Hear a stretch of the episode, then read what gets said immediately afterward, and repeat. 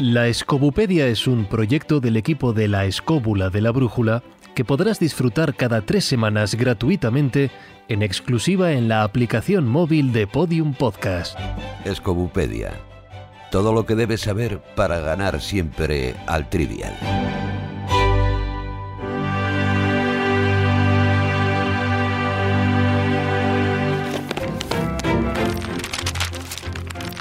En el tomo de hoy Se conoce como dendrolatría a la adoración y culto a los árboles, remontándonos a épocas prehistóricas, pero encontrándose también en civilizaciones y pueblos más recientes.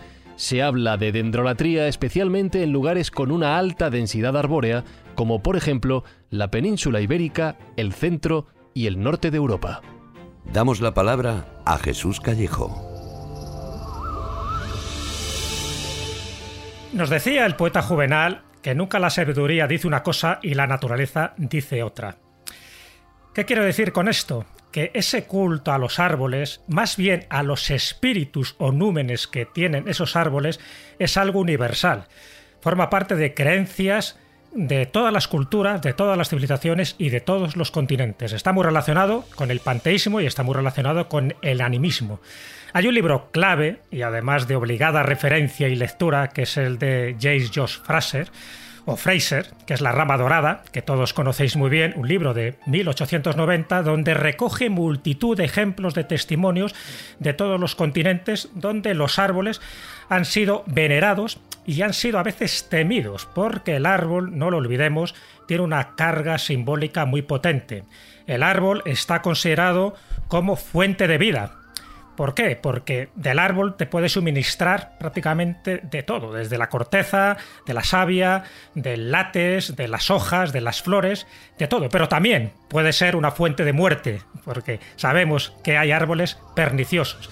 Eso nuestros antepasados, las culturas de tradición, lo sabían y por eso se veneraba. Se pensaba que los árboles en particular y los bosques en general tenían un carácter sagrado porque eran el receptáculo de los dioses. De ahí que en muchas culturas, sobre todo la celta, el bosque fuera su propio templo, fuera el nemetón. Y ahí se re realizaban sacrificios, ceremonias y todo tipo de rituales a la hora de agradar a los dioses porque se pensaba que el bosque era el lugar donde tú te acercabas a esa divinidad. Y había árboles concretos de esos bosques que que eran árboles maestros, eran árboles sabios. No todos los árboles, no todas las especies tenían la misma consideración. ¿Por qué ese término de dendrolatría y por qué es tan genérico y por qué está asociado a las leyendas, a las tradiciones, incluso a las supersticiones? Porque tiene, ya digo, una alta carga simbólica. Eh, un árbol representa un asis mundi, un árbol representa los tres niveles de la existencia. Por una parte estaría el mundo subterráneo, las raíces, es el mundo de los muertos también, de, correspondería al elemento agua. Está el mundo terrestre, que corresponde al tronco y también a parte de sus ramas, sería el mundo de los hombres y por lo tanto le correspondería al elemento tierra. Y por último está el elemento celeste o el mundo celeste, que es la copa, la copa y las ramas superiores, que sería el mundo de los dioses y por lo tanto el elemento aire. Y faltaría un elemento, que es el fuego. El fuego es la energía del sol, es la necesaria para la fotosíntesis y tan necesario como para transformar luego todo eso en energía química. Así que están recogidos en un mismo árbol los cuatro elementos de la naturaleza. Eso lo sabían nuestros antepasados. Por eso el árbol era una fuente de subsistencia, era refugio, era el material de construcción, es donde se aportaba la leña y además se ha asociado a la fertilidad, a la longevidad y a la fuerza. Pero ya digo, no todos los árboles eran iguales. Aquellos árboles que tienen una hoja perenne, por ejemplo, el pino o el ciprés, denotan inmortalidad. Los que tienen hoja caduca eh, lo que simbolizan es el renacimiento y otros sirven como un punto focal para la comunidad, esos árboles en los que se reunía el concejo para dirimir sus asuntos. Por ejemplo, el árbol de Guernica que todos conocéis. Ahora es un árbol sagrado, pero es un árbol conciliar, es un árbol jurídico y es un árbol donde tienen que jurar sus cargos los rendacaris. Pero antiguamente era el árbol, era el epicentro de esa comunidad donde se reunían para dirimir todos sus asuntos. Así que desde esta perspectiva, partiendo del bosque sagrado, y hay multitud de ejemplos de bosques sagrados, desde los lucus o los temenos grecorromanos, a los hor noruego y por supuesto al nemetón celta, con la participación claramente de los druidas. Pero no es algo del pasado, para destruir, por ejemplo, un símbolo, antes se destruían esos bosques sagrados de los celtas o de los galos. Lo sabía muy bien Julio César. Pero es que actualmente sigue habiendo bosques sagrados. En Ghana hay 240 reservas forestales y todas ellas están consideradas como sus bosques sagrados donde habitan sus dioses. Pero en Galicia, no hace falta tampoco ir muy lejos, las fragas do Eume, del río Eume, está también considerado un bosque sagrado con multitud de tradiciones, de leyendas y de todo tipo de elementos asociados a los árboles. Cuando digo elementos me refiero a ese alma del que hablaba Erasmo Darwin, el que hablaba Paracelso, porque consideraban que cada árbol, cada planta en general, tenía un espíritu protector. Por eso era tan importante acercarse a esos árboles maestros. Por eso ha dado origen a ciertas vamos a llamarlas supersticiones o incluso frases hechas como tocar madera. Ya sabéis que el hecho de tocar madera tiene dos orígenes distintos. Uno de ellos procedería de la religión de los parsis, ni más ni menos estamos hablando de mil años antes de Cristo, y se creía que las vetas de la madera, esas vetas de la madera, cuando tú las tocabas, incluso cuando eh, las tocabas no solo como caricia, sino como llamamiento al espíritu que estaba en el interior, es porque se cree que el genio del fuego y de la vitalidad estaba dentro, y al tocarlo te estaba infundiendo ese valor, ese fuego y esa vitalidad.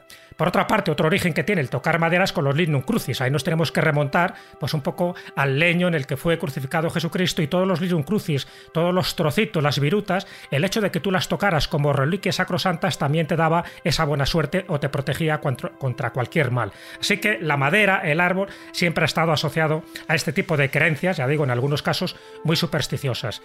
Y Cómo no, cuando llega el cristianismo, porque estamos hablando de muchas creencias paganas, pero cuando llega el cristianismo se empeñan en prohibir todo esto. ¿Por qué? Sencillamente porque son todavía elementos, reminiscencias de esos cultos que la nueva religión no lo ve con buenos ojos. El concilio de Toledo del 661 dice que hay que eliminar el culto a los árboles y a las fuentes. San Martín de Dumio, por ejemplo, en la Galicia eh, sueva del siglo VI, dice más o menos lo mismo. San Eloy, que era un obispo francés en el siglo VII, repite también las mismas circunstancias. Cuidado, no pongáis velas a los árboles, no adoréis a las fuentes milagrosas, incluso talad lo que se consideran árboles sagrados porque es una reminiscencia de antiguos cultos paganos. Claro, estamos hablando de que eran cultos bueno, pues muy politeístas y cuando llega un culto monoteísta no se ve con buenos ojos que se adore a cualquier elemento de la naturaleza. Pero es que en definitiva los elementos de la naturaleza fueron lo primero que los hombres consideraron sagrado y luego se les asoció a un dios concreto a cada árbol. Acordaros que en la mitología griega, sin ir más lejos, cada árbol está asociado a un dios, no solo la mitología griega. El roble está asociado a Zeus, el laurel está asociado a Apolo, ya sabéis que hay toda una leyenda de la metamorfosis de la ninfa Dafne, el pino, por ejemplo, dentro de otras culturas, otras religiones, está asociado a Atis, porque Atis se castra justo debajo de un pino. El olivo estaría asociado a Atenea o el fresno a Poseidón, solo por poner unos cuantos ejemplos. Y para ir terminando esta exposición, porque como veis es muy amplia y daría para toda una charla, hay árboles míticos. Los árboles míticos están muy asociados también con esa idiosincrasia que tienen los pueblos, hasta el punto de que incluso hay árboles nacionales, hay árboles que se consideran símbolos nacionales. En las banderas están recogidas. Por ejemplo, en el Líbano, ya sabéis que tenéis al cedro, ¿no? En Chipre, la rama de olivo. Eh, en Grecia e Israel sería el olivo. En Haití sería la palmera. En Madagascar sería el baobab, etcétera, etcétera. Pero esos árboles míticos entroncan directamente con esas creencias inmemoriales. Sin ir más lejos, en el Génesis, en el jardín del Edén, se habla de dos árboles: el árbol del conocimiento, el árbol de la ciencia del bien y del mal, donde no se puede tomar ese fruto prohibido, que por cierto no era nunca una manzana, y está el árbol de la vida. Y el árbol de la vida que se refleja además en muchísimas tradiciones, es un mitema, es un arquetipo, es algo que está relacionado prácticamente con todas las culturas, incluyendo los mitos escandinavos con el Yggdrasil. Acordaros que el Yggdrasil es el árbol cósmico, es el árbol donde contiene los nueve mundos, desde el Asgard, en lo más alto, hasta el Helheim, que es el reino de los muertos, en lo más bajo. Así que si nos hacemos eco de esos árboles de la vida, que también sería un trasunto del árbol sefirótico, de los 10 sefirós de la Cábala, pues nos indica de que el árbol tiene muchísimas raíces y muchas ramas, y nunca mejor dicho, muchísimos aspectos a, los que tenemos que valorar y los que tenemos que enjuiciar, pero que siempre haya sido considerado el bosque y el árbol como algo sagrado, como una comunicación directa entre la tierra y el cielo, y como un contacto, como un puente con los dioses, por algo será. Es decir, las creencias nunca eh, germinan de una forma absurda o de una forma que no tenga ningún tipo de sentido. Todo tiene un fundamento. Lo que tenemos que ver es lo que hay de verdad y lo que hay que mentira y por qué al día de hoy todavía seguimos considerando a los árboles sagrados no solo como habitáculos de esos números o de esos elfos o de esas hadas, sino porque con el cristianismo muchas de esas creencias relacionadas con las ninfas y con las hadas se convierten en apariciones marianas. Una vez más se transforma el mito para asociar muchísimas de esas divinidades cristianas, que serían las vírgenes, a los árboles. De ahí que muchas advocaciones tengan que ver con Nuestra Señora del Roble, con Nuestra Señora del Pino o con Nuestra Señora de la Encina. En el fondo es cristianizar algo que ya se sabía de antiguo, que eran árboles que estaban consagrados a las driadas. Las que eran seres asociados generalmente a los robles y que su vida dependía del árbol. Por eso era un tabú, incluso era un pecado y estaba penado con la muerte el que tú pudieras talar un árbol sin conocimiento de causa, sin pedir permiso a ese árbol, porque dentro del árbol había un espíritu y al el árbol te estabas cargando también el espíritu y por lo tanto te estabas cargando el espíritu protector. Ese es el fundamento de la fiesta de los mayos, ese es el fundamento de que en algunas fiestas populares y tradicionales que tienen que ver con cultos dendrolátricos se talara un árbol y lo colocaras en el centro del pueblo, porque con el árbol venía el espíritu y con el espíritu venía la protección durante esos días de festividad. Así que todo esto y más que me callo es lo que sirve para que los árboles tengan esa pátina de sacralidad, de magia y de misterio.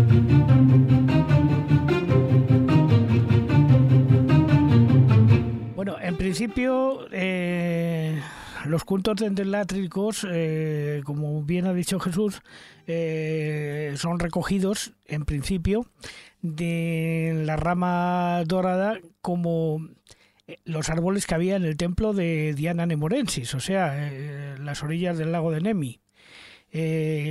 Eh, entonces, los primeros bosques sagrados, o sea, que existen, digamos, literariamente son los de la Biblia y los que pertenecen al mundo romano. O sea, en la Biblia tendríamos el árbol de la ciencia del bien y el mal, y en el mundo romano teníamos, eh, o en el mundo clásico, quiero decir, el de Diana Nemorensis, o sea, el altar de Nemi, donde eh, se entrega la rama sagrada, la rama sagrada que, que mm, se entrega a Eneas para que pueda entrar al infierno. A partir de ese momento mm, empieza a hablarse ya de bosque sagrado. De alguna manera eh, eso se mantendrá en el tiempo. ¿eh? Eh, fue investigado por George Fraser en su momento y, y realmente expresa una realidad que estaba muy clara en los tiempos antiguos, que era la relación importante que existía entre las entidades, entre los números del mundo sobrenatural y, las, y los seres humanos, ¿no? Bueno, también hay que tener en cuenta una cosa, decir, bueno, aunque como Jesús lo ha dicho muy bien al principio, los cultos de los árboles son mundiales, están en todo el planeta y presentan características en ocasiones similares, obviamente, somos seres humanos, y otras diferentes, sin embargo, nosotros tenemos que basarnos fundamentalmente en el mundo que nosotros vivimos, el mundo del que viene nuestra cultura y nuestra tradición, que esas de las de los viejos pueblos que vivían en el occidente europeo, de lo que hemos ido heredando la cultura suya sobre los árboles. Hay que tener en cuenta que nosotros somos, en líneas generales, descendientes de tres grandes grupos de seres humanos, de cazadores recolectores, de los primeros agricultores y de pastores nómadas. Por decir una manera, son los tres elementos que forman la totalidad de la población de Europa en un tiempo donde los bosques eran absolutamente fundamentales. No vamos a ir a lo clásico de que una ardilla podía ir desde, desde Gibraltar hasta el norte de España saltando de árbol en árbol. Bueno, independientemente de eso, es cierto que los árboles formaban parte de la vida de nuestros antepasados. Y además, hay algo elemental, si los árboles son fuente de vida. Donde hay árboles, todo el mundo sabía que se captaba mejor la lluvia, que había más humedad, que había mejores posibilidades de obtener alimento y comida y que el bosque podía sostenerte. Nuestros antepasados cazadores eran cazadores de bosque, cazadores recolectores, que vivían de los frutos del bosque, que se alimentaban de ellos y que en ellos cazaban y después, más adelante, eliminaron para eh, cultivar. La eliminación del cambio, de la eliminación de bosque por zona de cultivo, es uno de los grandes traumas de la historia de la humanidad, aunque parezca una chorrada y es una cosa fundamental que nos marcó nuestro destino para siempre. Los antepasados nuestros, los nuestros, pensaban o estaban completamente convencidos también, como ha dicho Jesús, que los árboles eran el cuerpo eh, de espíritus, es decir, que vivía algo en ellos y que ese algo tenía vida como nosotros. O sea, no solo sabían que el, que el árbol era un ser vivo, cosa obvia, sino que además estaban convencidos de que tenía un espíritu. Un espíritu que además es un elemento fundamental Y es que no solamente era su morada, es decir, el lugar en el que habitaba, sino que cuando este espíritu es capaz de abandonar el, bosque, el árbol, y establecerse con otra forma, de otra manera, de manera viva y consciente, se convierte en un, en un dios. De manera que estamos dando el salto de lo que serían los cultos claramente animistas a lo que sería el nacimiento del politeísmo. Es decir, los bosques están en las culturas nuestras directamente relacionados con los pensamientos de los, de los, eh, de los escenarios en los cuales los dioses están presentes en nuestra vida y por lo tanto, como los árboles además manifiestan de una manera muy clara los, los cambios de las estaciones, el pasar del tiempo y la continuidad, son elementos muy próximos a lo que es el, bueno, a lo que es el tránsito de la vida. Entonces, claro, ¿cómo no va a ser eso algo fundamental? Los árboles eran todo para la gente de la antigüedad. Y además, nunca se olvida, no se puede olvidar, que los seres humanos sabemos que donde hay árboles hay riqueza. Es decir, que los árboles traen otro tipo de beneficios, mucho más allá de lo que sería simplemente los de carácter estético o lo de servir de morada de animales, sino que atraen el agua, la permiten conservarla, atraen la, la, riqueza de los alimentos y permiten que la fauna sea más rica. Entonces, claro, los árboles son un elemento esencial de la vida de los seres humanos antiguos. Pero fijaros, a mí me, gustaría añadir un, detalle más. Si hoy en día hablamos de cuál es el ser vivo más grande del mundo, estaríamos hablando de Pando, un bosque de Utah que tiene 47.000 álamos, árboles que están unidos por la raíz y que incluso tienen eh, idéntico ADN. Eso está comportando, fijaros, estamos hablando de miles de hectáreas en los que conforman a un solo ser vivo. Sí es cierto de que evidentemente el culto, eh, yo diría que el culto al árbol em, es anterior a, digamos a lo que podían ser el cristianismo, las grandes religiones de, libro, es, es, evidente, incluso ahí partiríamos que incluso igual que las religiones parte del chamanismo, estamos hablando de cultos animistas, cultos de, a la propia naturaleza y y de la misma manera como estoy hablando del bosque de Pando en Utah, pensar que antiguamente tú no has dicho eso de Carlos lo de la ardilla que cruzaba toda la península ibérica, pero sí es cierto de que todo lo que es, sobre todo en nuestro mundo eh, occidental europeo, eh, sí que era en gran medida todo era un gran em, bosque para que nos entendiéramos. es decir, estamos hablando de selvas cubiertas de árboles, selvas vírgenes, en las que bueno, pues habría pequeños claros en, los que realmente serían como islas dentro de un universo, de un océano de árboles, ¿no? Y entonces es lógico que ahí no solo estamos hablando de, los países del centro, bueno, de las de los pueblos del centro de Europa, ahí estaríamos hablando de los pueblos de y celtas, y luego ya más tarde celtíberos cuando ya atraviesan aquí en España, pero que lógicamente para ellos los árboles tenían esa doble importancia a la que también ha aludido eh, en, unas eh, pinceladas eh, Jesús, que es esa importancia política y esa importancia religiosa. El culto, por ejemplo, del, árbol en, todas las familias de, digamos, áreas del tronco ario europeo está establecidas. Por ejemplo, como él apuntaba, en, los antiguos germanos, por ejemplo, habían, eran tan corrientes los bosques sagrados que existían penas legalmente eh, establecidas en las, las, antiguas leyes germánicas para culpar a quien se atreviese a, a quitarle la corteza a un árbol vivo. O sea, incluso, o sea, el, el, castigo era brutal, porque lo que le hacían era, le cortaban el ombligo, lo clavaban en la parte del árbol donde había sido mondada, ¿no? Y entonces lo obligaban a dar vueltas al, al hombre alrededor, o al hombre, o a la mujer, o quien fuera, alrededor del tronco, de modo que sus intestinos quedaran enrollados en el árbol. Es decir, fijaros el, el castigo. El castigo realmente era pagarlo con la propia vida, ¿no? Un harakiri a lo bestia. Claro, claro. Pero eh, sí que también... Eh, un, está muy claro además que en el árbol coincide todo, ¿no? Ese mundo, tanto la parte aérea como la parte, la parte que se hunde en las raíces, que sirve de conexión entre los dos mundos.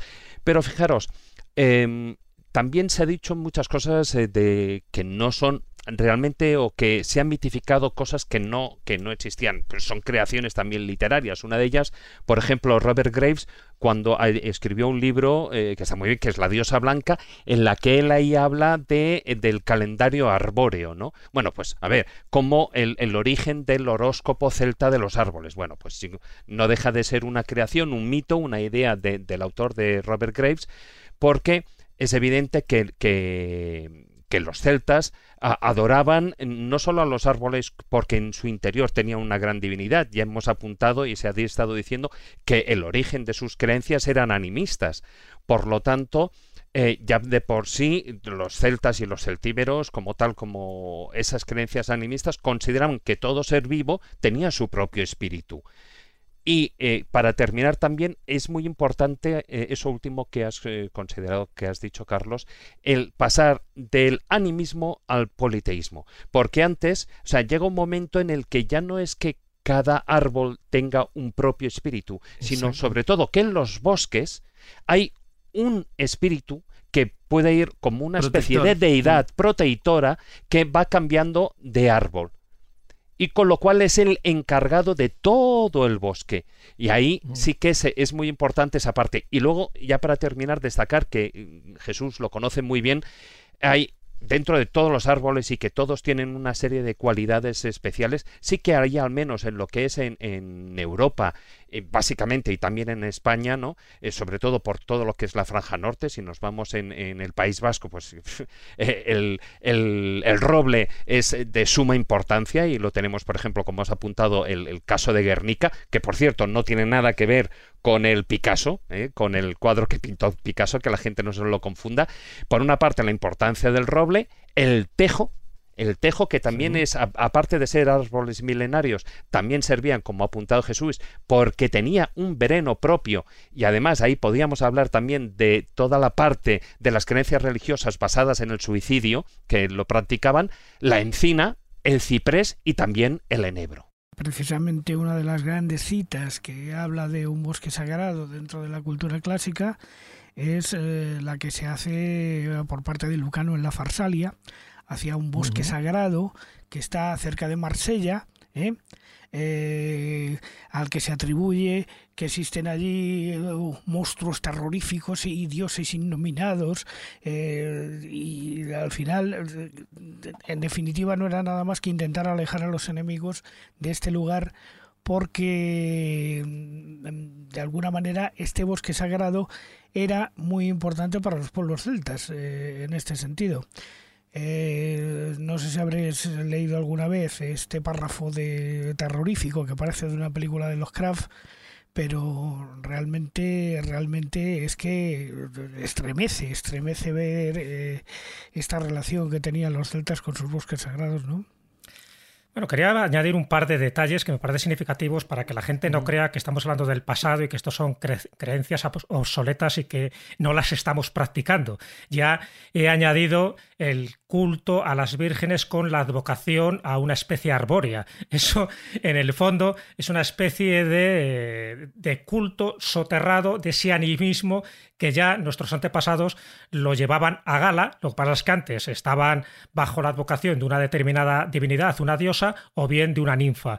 Por otra parte, en los cementerios siempre hay un ciprés, no es casual, el ciprés como árbol de hoja perenne está representando la inmortalidad y también el hecho que tenga ese, aspecto, esa forma tan estilizada, está conectando eh, la tierra con el cielo, por lo tanto es esa especie de ascensión simbólica que tiene el alma hacia, hacia el cielo, ¿no? dentro de las creencias cristianas. Y por poner otro ejemplo más, cada Navidad muchos de los hogares cristianos colocan un árbol de Navidad, colocan un abeto. El abeto también forma parte de esas creencias que en su momento intentó erradicar San Bonifacio en el mundo germano y que no lo consiguió.